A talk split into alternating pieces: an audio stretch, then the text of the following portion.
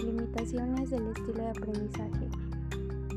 ¿Qué entendemos por este título que se nos presenta? Bueno, entendemos que es muy importante que tomemos en cuenta que también el aprendizaje en estos días incluso es mucho mayor a la enseñanza, eh, retomando el entorno escolar. Eh, el aprendizaje resulta ser un fenómeno muy complejo, ya que pues no todas las personas aprendemos de una misma forma, ya pues cada quien tiene diferente velocidad y diferente ritmo eh, para poder aprender algún tema o desglosar algún otro tema a tratar. Hablar sobre los diferentes estilos de aprendizaje es un tema que hoy en día es muy importante retomar, claro, en el ámbito de la psicología. Eh, la importancia de estos estilos eh, se, se delimita ya que se toma en cuenta el valor que tiene el aprendizaje. Existen muchas maneras de estudiar y poder analizar los estilos de aprendizaje, como se vio en el, artículo de estilos de aprendizaje, género y rendimientos académicos. Hablar de estos estilos de aprendizaje es relacionado con preferencias que las personas presentamos al momento de construir determinados conocimientos. es importante también definir qué son los estilos de aprendizaje.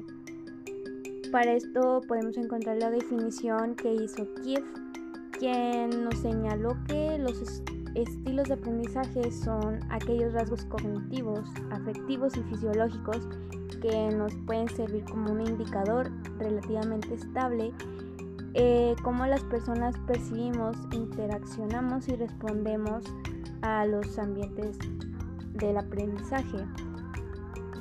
Los estilos de aprendizaje pueden ser relativamente estables, aunque pueden cambiar, pueden ser diferentes en situaciones diferentes y son susceptibles de mejorarse cuando el alumno se les señala según su propio estilo de aprendizaje, como bien lo mencionamos anteriormente.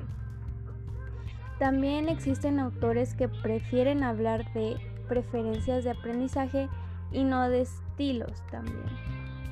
En el artículo de estilos de aprendizaje y de e-learning planteamos también, bueno, plantea también que la estrecha relación que existe entre estilos de aprendizaje y los entornos virtuales del aprendizaje, eh, como la diversidad de herramientas tecnológicas, prevén y facilitan la adaptación de distintas maneras de aprender.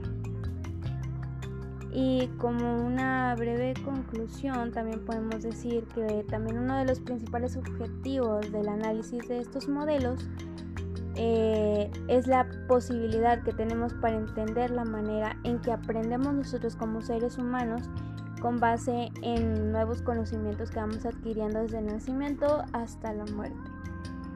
Para poder establecer un mejor, un mejor aprendizaje, ya sea de una función docente o de una versión propia del aprendizaje que analiza, reconoce y aplica y evalúa procesos de aprendizaje eh, aprendiendo de una manera autónoma por nosotros mismos.